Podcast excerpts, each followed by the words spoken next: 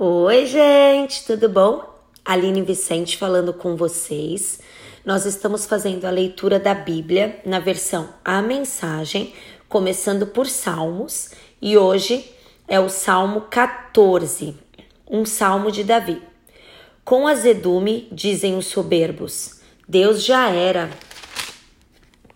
Suas palavras são gás venenoso que contaminam o ar. Eles envenenam rios e céus. Espinhos é o que produzem para vender. Do céu, o Eterno põe a cabeça para fora e olha em redor.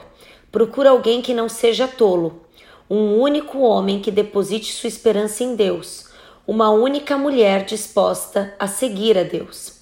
Mas ele volta de mãos vazias, não encontrou ninguém. Desorientadas, sem ter quem as pastoreie, as ovelhas se revezam no papel de pastor.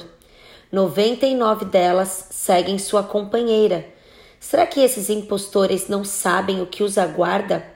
Será que não percebem que não poderão se safar sem castigo? Eles tratam o povo como uma refeição rápida e os estressados não têm nem tempo de orar. A noite de pesadelos está vindo sobre eles, pois Deus se põe do lado das vítimas. Você acha que pode interferir nos sonhos dos pobres? Não. Você não pode, porque Deus torna os sonhos deles realidade. Existe alguém aqui que possa salvar Israel? Sim, Deus está aqui. O Eterno transforma a vida. Jacó, restaurado, pulará de alegria. Israel, restaurado, cantará e exultará. Gente, que salmo lindo, hein? Até amanhã. E amanhã eu vou ler dois salmos, tá? Porque o salmo é tão curtinho que eu achei melhor ler dois.